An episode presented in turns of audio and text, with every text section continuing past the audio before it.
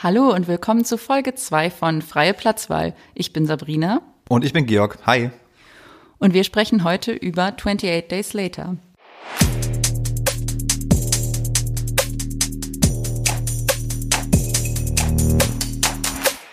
Ja, wir hatten uns ja ohnehin vorgenommen, nicht nur über aktuell erscheinende Filme zu sprechen, äh, sondern auch mal ältere Filme wieder auszukramen und die zu besprechen. Und das ist jetzt natürlich besonders praktisch, ähm, da zurzeit einfach nicht viel Neues rauskommt. Ähm, und ja, dazu passend ist natürlich 28 Days Later mit seinem Thema, also als Pandemiefilm, äh, natürlich auch relativ passend äh, zur aktuellen Zeit. Ähm, da gibt es ja so zwei Arten von Menschen eigentlich, die, die gerade in der Zeit irgendwie gar keine Lust haben. Ähm, und eher nach Eskapismus suchen und die, die dann vielleicht wie wir noch so ein bisschen mehr in der Wunde bohren wollen und sich Pandemiefilme anschauen. Also mir geht's tatsächlich ein bisschen so. Ähm, ja, der große Unterschied war allerdings, dass du den Film schon kanntest und ich den Film tatsächlich zum ersten Mal gesehen habe. Also ich habe ihn damals, als er 2002 rauskam, nicht geschaut und er ist aber seitdem, glaube ich, auch auf meiner Liste von Filmen, von denen ich nicht glauben kann, dass ich sie immer noch nicht gesehen habe. Hat es also schon lange vor und ja, jetzt hatte sich dann die, eine gute Gelegenheit ergeben. Vielleicht auch spannend, um schon mal vorzugreifen, ähm, worüber wir dann auch auf jeden Fall noch reden werden, ist ähm, eben der Unterschied und also damals gesehen, heute gesehen und funktioniert der Film auch, wenn man ihn eben erst 2020 zum ersten Mal sieht. Ich bin auf jeden Fall ein totaler Fan des Films und ähm, ich glaube, der Film bietet un unfassbar viel, worüber man jetzt reden könnte. Ähm, aber vielleicht, weil du den Film zum ersten Mal geguckt hast, erstmal die Frage an dich, Sabrina, wie fandst du den Film denn eigentlich? Ja, Georg, wie so ein Kundenservice-Mitarbeiter. Nein, das, lassen wir drin. Ähm, ich fand den, oh, die Antwort ist nicht äh, gut oder schlecht, ne? So, so leicht ist sie ja nie. Aber zum einen vielleicht ist es, ich bewege mich jetzt, ähm, ja, wenn wir, vor allem wenn wir jetzt auf Folge 1 gucken, ich bewege mich jetzt mit dem Horrorgenre endlich wieder in einem Genre, in dem ich mich auskenne, das ich mag. Ähm, und wozu ich eben auch viel ja, Wissen habe, was ich, was ich irgendwie einordnen kann. Und ähm, was ich eben sehr spannend fand und fand und auch sehr gut an 28 Days Later war, dass also dafür, dass er mir immer ähm, ja so, so so mir davon erzählt wurde, als sei das wirklich ein wahnsinnig äh, markerschütternder, brutaler, äh, gory Horrorfilm, ähm, dass er das gar nicht war und äh, so gern ich auch diese Arten von Filmen vielleicht auch mal mag, fand ich das aber in dem Fall auch gut. Also ich fand, das war ähm, ja irgendwie was was sehr Spannendes an dem Film, dass klar es gibt die Zombie-Szenen und ähm, es gibt die blutigen Szenen, aber der Film beschäftigt sich auch, oder es gibt viele weite Teile des Films, wo sehr wenig passiert und wo es viel weniger um ein, um das, um, um Schreckmomente und ums Gruseln und, und ums sich gegenseitig abschlachten geht, als um die Beziehung zwischen den Figuren. Also ob das die Beziehung ist zwischen dem Vater und dem Kind ähm, oder eben auch die romantische dann später ja auch Beziehung, äh, aber vorher erst, also am Anfang erst sehr, sehr vorsichtig sich antasten, herantasten äh, zwischen ähm, Jim und Selina.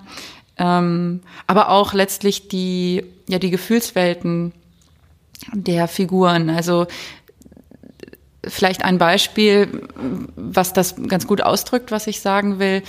Ähm, es gibt ja die Szene, wo sie in dem Park übernachten und äh, Jim wacht einmal wie aus einem Albtraum auf, weil er äh, und und ist irgendwie verlassen und dann wacht er aber quasi nochmal auf und man, man stellt fest, das erste war nur ein, ein Albtraum. Und eigentlich sind, und die anderen sind dann zwar auch weg beim zweiten Mal aufwachen, aber nur weil sie irgendwie gerade schon das Auto geholt haben und er verschlafen hat. Und das finde ich eine total gute Szene, weil sie zeigt, dass der eigentliche Schrecken ja gar nicht unbedingt bei den Zombies liegt, sondern beim Alleinsein und beim Alleine gelassen werden. Und ähm, ja, das bringt diese Szene einfach wahnsinnig gut rüber. Und ich finde schön, dass der Film sich da die Zeit nimmt dafür. Ähm, Trotzdem sind natürlich die, die, die Zombie-Szenen und die, die blutigen Szenen auch sehr gut gemacht. Und ähm, ich glaube vor allem auch, das muss man ja dann doch immer dazu sagen, also für die damalige Zeit sehr gut gemacht. Ich glaube, es ist auch, ähm, das habe ich hinterher dann gelesen, das war mir gar nicht so bewusst. Es war das erste Mal, dass Zombies schnell gerannt sind. Ne? Also dass die diese Art von, von Dynamik äh, überhaupt hatten. Ähm, so wenn man an, an Zombie-Filme vorher gedacht hat, dann waren das eben diese, na, wie heißt nochmal dieser Klassiker Night of the Living Dead von Romero, äh, diese ganz, ganz langsam wandelnden Zombies, wo man sich eigentlich heute dann fragt, vor wen, äh, wer hatte eigentlich vor denen Angst? Mm. Aber da drin liegt natürlich auch direkt schon so ein bisschen das Problem, nämlich dass man dann doch ähm, ja, jetzt doch dann 20 Jahre später dann nur noch sehr schwer zu beeindrucken ist. Und äh, ja, ich sagte ja gerade eben, ich habe irgendwie viele Horrorfilme schon gesehen und da haut dann jemanden, der sich damit auskennt, ähm, natürlich haut, hauen eigentlich die Zombies eigentlich unbedingt noch vom Hocker. So, das muss man schon sagen. Ähm, und ähm, der Film ist auch zwar so formal sehr konsequent inszeniert. Ähm, es ist alles sehr grobkörnig, es ist alles, also die Farbe ist den Bildern entzogen, ähm, die Kamera bewegt sich immer sehr schnell, ist sehr nah dran. Ähm, das Ganze vermittelt schon einen, einen sehr beklemmenden Eindruck und das ist auch, das ist auch gut. Gleichzeitig finde ich doch, dass viele ähm, visuelle ähm, so Methoden, die da eingesetzt werden und auch technische Methoden, die damals, glaube ich, neu waren, ähm, weil es eben auch auf digital gesch äh, geschossen wurde, was damals noch nicht äh, oft der Fall war. Ähm, vieles wirkt dann doch outdated aus meiner Sicht. Ich weiß nicht, wie das für dich war. Ähm ja, ich glaube, das ist immer ein, immer ein schwieriger Punkt ähm, äh, aus, aus äh, äh, aus späterer, späterer Sicht den, den Zauber von ähm, Innovation zur damaligen Kinozeit. Ich meine, Kino ist immer noch ein sehr junges Medium, was sich immer noch sehr stark weiterentwickelt, auch visuell, ähm, dann wirklich in der gleichen Intensität zu erleben ähm, wie zu derjenigen Zeit. Das stimmt, das stimmt auf jeden Fall. Ähm, trotzdem ist es, glaube ich, sehr erstaunlich, äh, wenn man sich nochmal vor Augen führt, dass das Horrorgenre relativ tot war zu der Zeit und eigentlich durch diesen Film und ähm, ich meine, heute ist Horror durch Serien ähm, wieder riesengroß und äh, der Startschuss dafür war im Grunde ähm, 28 Days Later. Ähm, das ist schon relativ ähm, erstaunlich. Ähm, der Film kam auch raus zu einer Zeit, wo ähm, SARS gerade aktuell war, das ist vielleicht auch nochmal ähm, interessant, sozusagen der Vorgänger der aktuellen ähm, Corona-Pandemie, die wir jetzt haben. Damals auch offensichtlich große Angst weltweit und der Film eine relativ unmittelbare Reaktion eigentlich auch darauf. Ähm, ja, zur Filmästhetik, da hast du schon recht, ähm, das ist mittlerweile gelernt, ähm, auch nicht überraschend, gedreht äh, zu einer Zeit, wo die ganze Dogma-Ästhetik auch noch sehr viel größer war. Das heißt, wir sehen ähm, die hm, wir sehen die Schauspieler oft nur so halb angeschnitten im Frame, wir sehen sie so wie zufällig äh, eingefangen, wir sehen sie immer aus einem Winkel heraus, wir sehen sie eigentlich sehr, sehr dynamisch ähm, und trotzdem gelingt es dem Film, ähm, da eine ungeheure Dynamik auch einzufangen, auch mit der Lichtsetzung. Insofern ähm, würde ich sagen, ja, gelernt. Auf der anderen Weise die Darstellung der Zombies, die Geschwindigkeit mit dem Stroboskoplicht, ähm, mit der auch die äh, ihre ihre Infektion ähm, dargestellt wird, ähm, finde ich auch heute noch ziemlich beeindruckend, muss ich sagen. Überhaupt ist, glaube ich, nochmal spannend, sich vor Augen zu führen, wie der Film auch damals gedreht wurde. Ne? Also Danny Boyle, heute total etabliert, äh, riesiger Weltstar, riesige Budgets. Das war damals ganz anders. Ähm, zum Beispiel ähm, war auch die Verwendung von Digitalkameras nicht unbedingt eine ästhetische Entscheidung, sondern einfach eine aus Budgetgründen ähm, weil es günstiger war, mit ähm, Digitalkameras zu filmen, mit kleineren statt mit riesigem Setup. Und ähm, gleiches gilt auch für die Darstellung dieses total menschenleeren und total beeindruckend inszenierten Londons ähm, mit Bildern, wo ähm, Jim durch diese leeren Straßen läuft, äh, vorbei an den riesigen Billboards, an den leeren Konsumtempeln in Piccadilly Circus. Ähm, und äh, ja, mitnichten war es nämlich so, dass dafür groß, großflächig ähm, Berechtigung eingeholt wurden, sondern die Filmcrew ist einfach morgens immer hin ähm, hat dann, ich glaube, zum Teil mit Fans, zum Teil auch mit Verwandten ähm, veranlasst, dass dort Bereiche abgesperrt wurden, hat dann für ein paar Minuten gedreht ähm, und ist dann wieder verschwunden. Ähm, und ich finde alleine hm, diese Kreativität äh, budgetseitig ähm, fasziniert mich immer total, wenn ich dann sozusagen äh, sehe, wie sich trotzdem da solche großen Bilder äh, entwerfen lassen, finde ich ganz, ganz, ganz spannend. Ja, total. Also das war mir zum Beispiel auch so gar nicht klar. Aber alles, was du auch gerade noch gesagt hast, ähm, bestätigt für mich auch nochmal unsere, unsere Idee, um uns nochmal selber auf die Schulter zu klopfen. Ähm, ja, die Idee eben auch, sich ältere Filme nochmal vorzunehmen, ähm, weil, weil es doch echt spannend ist, wie man nochmal mit, also 10, 15, 20 Jahre später mit einer anderen Draufsicht ähm, und einem anderen Blick äh, Dinge auch nochmal bewerten kann. Ansonsten kann man neben dem technischen, glaube ich, auch nochmal ähm, darauf eingehen, ähm, wie viele Interpretationsmöglichkeiten der Film bietet. Ähm, wie jeder gute Horrorfilm, äh, finde ich, äh, ist auch 28 ist ja sehr reich an möglichen Interpretationen äh, neben der eigentlichen Gefahr.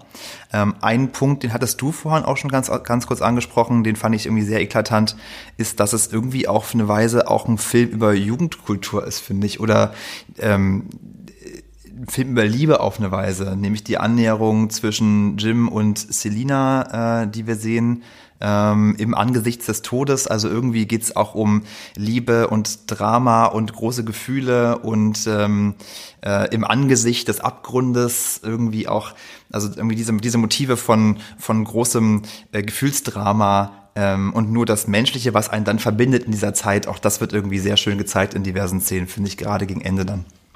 Ja, und genauso aber auch, ähm, der, jetzt bewegen wir uns auf, auf Spoiler-Territory, der Tod von Brandon Gleason, mir fällt gerade sein Name nicht ein, im Film.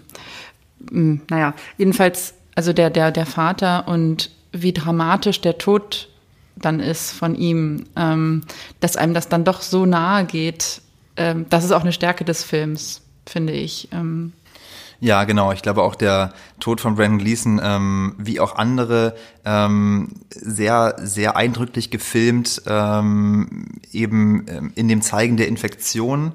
Ähm, und dann die bange Hoffnung der, der Gruppe, ist er infiziert, ist er nicht infiziert? Und dann die Gewissheit, ähm, es hat sozusagen einen der unseren erwischt. Und dann diese Transformation innerhalb von Sekunden, in der die Infektion dann aus dem geliebten Vater die Bestie, sag ich mal, macht. Übrigens auch eine Tröpfcheninfektion. Vielleicht noch als kleiner Einschub. Erinnert uns auch wieder an, an äh, Corona. Wobei ich mich auch frage, das war das, ich glaube, das ist auch neuartig gewesen, ne? dass man sich tatsächlich über diese Tröpfcheninfektion eben übers Blut infiziert. Ich glaube, man wurde vorher immer gebissen in diesen Zombie-Filmen. Ja, ganz genau. Auch, glaube ich, super wichtig nochmal zu erwähnen, ähm, dass äh, ein Biss natürlich auch in diesem Film eine äh, Infektion überträgt, aber es geht darum, äh, dass es eben über, ähm, über den Speichel übertragen wird und durch das... Ich glaube, über das Blut, oder? Nicht über den Speichel. Über den blutigen Speichel. Denn letztlich übertriebenerweise wird natürlich dieses, diese Übertragung auch mit einem, ich sag mal, eher Auskotzen von Mengen an äh, Blut beschrieben. Aber die Infektion ähm, ist tatsächlich eine Tröpfcheninfektion, das stimmt schon. Ähm, vielleicht etwas überdramatisiert. Aber darum geht es natürlich auch, auch wieder in Bezug auf ähm, die, die SARS-Pandemie ähm, im gleichen Jahr oder ein Jahr zuvor. Genau. Eine andere Lesart, die ich noch mal kurz an, äh, anbringen wollte, ähm, finde ich, die auch äh, gerade den Film so relevant macht in der aktuellen Zeit, ist ähm, neben diesem ganzen Drama-Aspekt ähm, einfach auch die Tatsache, dass es letztlich für mich in dem Film auch viel weniger darum ging, dass die Menschheit gegen ein Böses kämpft, ähm, das irgendwie in der Welt ist, sondern eher der Kampf Mensch gegen Mensch, gerade gegen Ende, an dem es dann nämlich überhaupt nicht mehr darum geht, dass ähm, die Menschen gegen die Zombies kämpfen, sondern die Menschen gegen die Menschen. Und es zu so einer Art ähm, Kampf Survival of the Fittest kommt, in dem der Horror für mich eigentlich darin besteht, dass die Solidarität zwischen dieser Gruppe insgesamt total fehlt.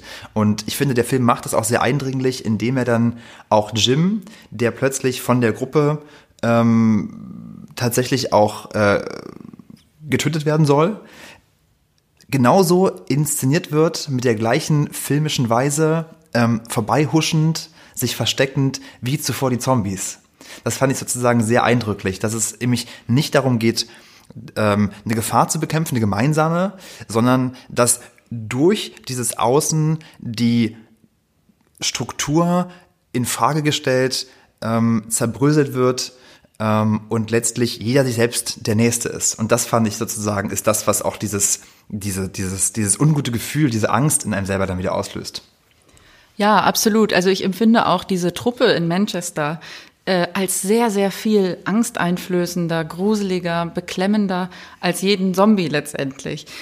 Und um, also ich stimme dir voll und ganz zu, um vielleicht aber noch einen, einen weiteren Aspekt mit reinzubringen, einfach aus, aus feministischer Perspektive auch, ähm, durch die, durch die Augen von Selina gesehen oder eben einer Frau gesehen, ähm, war der erste Gedanke, der mir gekommen ist, mal wieder, ähm, die größte Angst oder die größte Gefahr für Frauen, die geht von Männern aus, ähm, bei denen sie sich eigentlich in Sicherheit wiegen. Also wenn man will, kann man das auch wieder lesen als eine ja, Kritik, äh, Gesellschaftskritik ähm, über, ähm, über Gewalt Frauen gegenüber und ähm, äh, ja, ist aber wiederum auch ähm, unterstreicht genau das, was du sagst. Also die größte Gefahr ähm, sind eigentlich Menschen füreinander. Also im Grunde eigentlich eine sehr düstere Weltsicht, würde ich sagen. Und auch ein recht düsterer Film. Umso mehr hat mich das Ende eigentlich überrascht, was ja, ja eigentlich ein klassisches Happy End ist, oder? Wie, wie siehst du das? Ja, total. Auf den ersten Blick ähm, wirkt es auf jeden Fall so. Wir sehen am Ende nämlich, nachdem die äh, Gruppe ähm, um Jim und Selina und das kleine Kind ähm, letztlich ähm, die Situation in Manchester überlebt hat, äh, sehen wir abermals einen Schnitt und wir befinden uns ähm, abermals 28 Tage später ähm, äh, in wieder einem weißen Raum. Wir sehen wieder Jim aufwachen, ähm, hat also starke Parallelen zum, zum Beginn, wo Jim im Krankenhaus aufwacht. Ähm, und wir verstehen immer relativ schnell, Jim ist diesmal nicht in einem Krankenhaus, sondern Jim ist in einer, in einer Art Cottage, äh, Art Landhaus, in das sich die Gruppe geflüchtet hat. Und offenbar versucht die Gruppe jetzt ähm, Kontakt aufzunehmen zu einem Flieger, der regelmäßig an diesem Haus vorbeifliegt, ohne sie bislang gesehen zu haben. Und dafür nehmen sie so allerlei Tücher, die sie finden und ähm, ähm, buchstabieren das Wort Hello in ganz großen Lettern auf der Wiese, ähm, damit das vorbeifliegende Flugzeug sie sieht. Und das Interessante ist, dass Jim aber aufwacht und dann in, einer, in einem einzigen Frame man Jim sieht, wie er die Wiese sieht und das unfertige Hello. Und interessanterweise ist halt nicht Hello ausbuchstabiert, sondern wir sehen nur das Wort Hell, also Hölle. Und das hat in mir nochmal so eine ganz, ähm, mal ganz viel ausgelöst, weil ich dann dachte, okay, das ist irgendwie sozusagen der totale Bruch dieses Happy Ends, dieses vermutlichen Happy Ends, weil ähm, Jim letztlich oder man sich die Frage stellen kann, wacht Jim letztlich zusammen mit der Familie in der Hölle auf? Ist das Weiterleben in dieser Welt, in dieser Welt mit diesen Werten? Ähm, ist das Überleben, ist das vielleicht die eigentliche Bestrafung? Ist das, ist das die Hölle? Ähm, oh, und ein ganz cleverer Bruch fand ich sozusagen nochmal ganz am Ende. Ja, das finde ich eine super, super spannende Lesart. Und man muss ja sagen, Filminterpretationen, die haben ja eine Gültigkeit und irgendwie eine Daseinsberechtigung völlig unabhängig äh, von der Intention, von der eigentlichen Intention des Filmemachers. Aber in diesem Fall würde ich fast sagen, das kann nur absichtsvoll gewesen sein. Ähm, ich glaube, dass man da nicht zu viel hineininterpretiert. Kann natürlich immer noch sein. Aber einfach deswegen, weil Hello eigentlich nicht die offensichtliche Wahl ist auch für das Wort, was man draufschreiben würde, wenn man ähm, gefunden werden will. Man würde, glaube ich, sowas wie SOS oder keine Ahnung, Help, ähm, sowas wird, sollte da eigentlich stehen. Ähm, insofern kann ich mir sehr, sehr gut vorstellen, dass das nicht nur eine sehr spannende Lesart ist, sondern eventuell sogar wirklich ganz genauso äh, zweideutig beabsichtigt. Hm, vielleicht zum Abschluss ähm, noch ein, ein letzter Punkt, wenn wir schon beim Ende sind. Und zwar habe ich gelesen bei meiner Recherche, dass es auch ein alternatives Ende gibt, was dann hinterher, glaube ich, mit dem DVD-Release rauskam und das sehr viel düsterer ist als das eigentliche eben das Ende, was dann in die Kinos kam. Und zwar überlebt Jim nicht. Ähm, er stirbt an den Folgen seiner Verletzungen und ich glaube, äh, Selina und das Mädchen versuchen noch ihn zu retten, aber ähm, ja, er schafft es nicht und nach einer kurzen Trauerphase äh, nehmen sie ihre Waffen und äh, brechen dann eben äh, wieder auf und äh, ja, that's it. Ja, und das finde ich deswegen interessant, weil es eben nochmal, ja, man sich dadurch nochmal auf eine Metaebene bewegen kann und es nochmal ein Themenkomplex ähm, aufmacht, ähm, der in der Filmindustrie, äh, ja, finde ich irgendwie sehr, sehr bemerkenswert ist. Also dieser, dieses Altern jetzt alternative Ende, düstere Ende, wurde eben von der, vom Testpublikum nicht angenommen. Also die Leute sind irgendwie zu deprimiert rausgegangen und dann wurde gesagt, okay, nee, geht nicht. Wir müssen ein anderes Ende hier platzieren. Und ähm, das finde ich schon sehr spannend, dass ähm, naja, selbst bei so einer eigentlich relativ kleinen Produktion dann doch Entscheidungen eben nicht rein auf kreativer Basis getroffen werden, sondern dann ja letztendlich auch aus wirtschaftlicher Sicht. Und ähm, ja, und ich weiß gar nicht, ich weiß gar nicht so recht, wie ich dazu stehen soll. Ne? Man will das auch nicht komplett verdammen. Ähm, klar ist also das Erste, was man denkt, ist maximale Kreativität und Freiheit für den Künstler und den Filmemacher und seine Vision. Gleichzeitig muss natürlich auch so ein Werk in einem wirtschaftlichen Kontext bestehen. Und wir wollen ja auch, dass der Film dann von, von Menschen gesehen wird. Insofern möchte ich da gar nicht so eine radikale Ablehnung jetzt oder Ablehnhaltung hier einnehmen.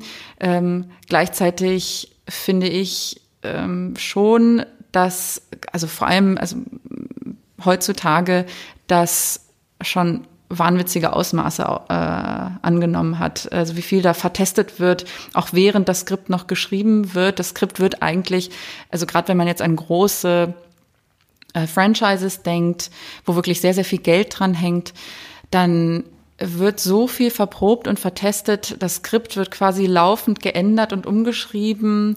Ähm, so dass dann am Ende auch oft tatsächlich die Qualität drunter leidet. Ähm, und da denke ich mir schon, das kann irgendwie nicht richtig sein. Ähm, wie siehst du das und wie siehst du das Ende? Also wie bewertest du sozusagen dieses, jetzt wo du weißt, ich weiß nicht, ob dir bewusst war, dass es ein eigentlich anderes Ende gab? Ähm.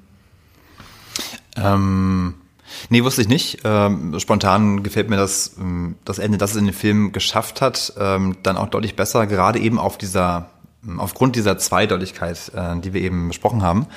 Ähm, ja, ansonsten, ich glaube, die, die große Frage nach, ähm, wie industriell ähm, darf das Kulturproduktfilm sein, ähm, das lohnt sich, glaube ich, mal in, äh, in der Tiefe zu diskutieren. Das ist ja ähm, Stoff ohne Ende. Ich glaube auch tatsächlich, dass ganz, dass meine persönliche Enttäuschung mit Mainstream Cinema ähm, ganz oft eben auch daher kommt, dass es eben ein ähm, hochgradig Panel ähm, getestetes Produkt ist, ähm, was letztlich in einem, in einem wirtschaftlichen Kontext funktionieren muss. Ähm, und das, aufgrund dieser ganz vielen verschiedenen Stakeholder, ähm, ob das nun Verleihe sind, ähm, Vermarktungsmechanismen, ähm, Gagen, Budgets, Zeitrestriktionen, ähm, gerade Mainstream Hollywood ähm, oft so mittelmäßig ist, ähm, wie es sich für mich eben dann anfühlt. Ähm, also absolut. Ähm, ich glaube, da, da kann man wahnsinnig viel drüber reden. Ähm, sollten wir vielleicht auch mal tun, ähm, aber das kann man, glaube ich, heute ähm, im Grunde nur anschneiden. Ja, also nach diesem äh, doch gewichtigen Thema, vielleicht zu etwas profanerem, unsere Snack-Kategorie äh, die ich ja ins Leben gerufen habe und zu der ich dich so ein bisschen verdammt habe. Ähm, letzte Woche habe ich meinen Nacho-Teller vorgestellt. Was hast du denn gesnackt, Georg? Was ist deine Snack-Empfehlung für 28 Days Later? ja, ähm, also wenn ich ganz ehrlich bin, habe ich etwas ähm, Flüssiges gesnackt. Ich bin jetzt gar nicht sicher, ob das ähm, ähm, die, die Kategorie ähm, Filmsnack schon wieder sprengt ähm, in deinen Augen. Ähm, aber ich kann euch allen sehr ans Herz legen. Ähm, macht euch, wenn ihr Film guckt, ähm, dabei macht euch Mezcal Sauer. Ich sage euch, bester Drink jemals. Ähm, ich überlege mal kurz, wie, wie bekommt man ihn zusammen? Ähm, man nehme also offensichtlich Mezcal. Ich würde gerade sagen, aus dem Kopf würde ich sagen, nehmt mal 5 Zentiliter Mezcal, dann nehmt ihr dazu nochmal ungefähr die gleiche Menge ähm, frischen oder gerne auch aus der Tüte Ananassaft. Ähm, ihr braucht ähm, dann ungefähr 2 Cl Limette. Ihr braucht ganz wichtig Agavensirup, ähm, eignet sich auch nochmal mehr als Zucker. Ähm, das kommt alles in einen äh, Boston Shaker oder Shaker, den ihr habt, ähm, wird ordentlich äh, ähm, über Eis geschüttelt, in Gläser abgeseit, ähm, wenn ihr allein sind. Ne? Wenn ihr allein seid, dann Gläser. Äh, oh, fuck. genau. Auch wenn ihr, also gerade wenn ihr Sagen wir es doch so, wie ich es gemacht habe. Genau. Und ähm, äh, dann als kleine Garnitur oben noch ein bisschen Tabasco rauf. Und ich sage euch wirklich, jeder Film wird gleich doppelt so gut. Okay. Ähm, ja, deswegen warst du also begeistert. Verstehe. Ähm, ja, wow, du hast mich ehrlich gesagt total überrascht jetzt mit deiner Snack-Empfehlung. Ich hatte jetzt echt, du hattest ja Crunchips äh, Cheese and Onion angekündigt, mit sowas hatte ich gerechnet. Aber das ist, also, valide. Gut.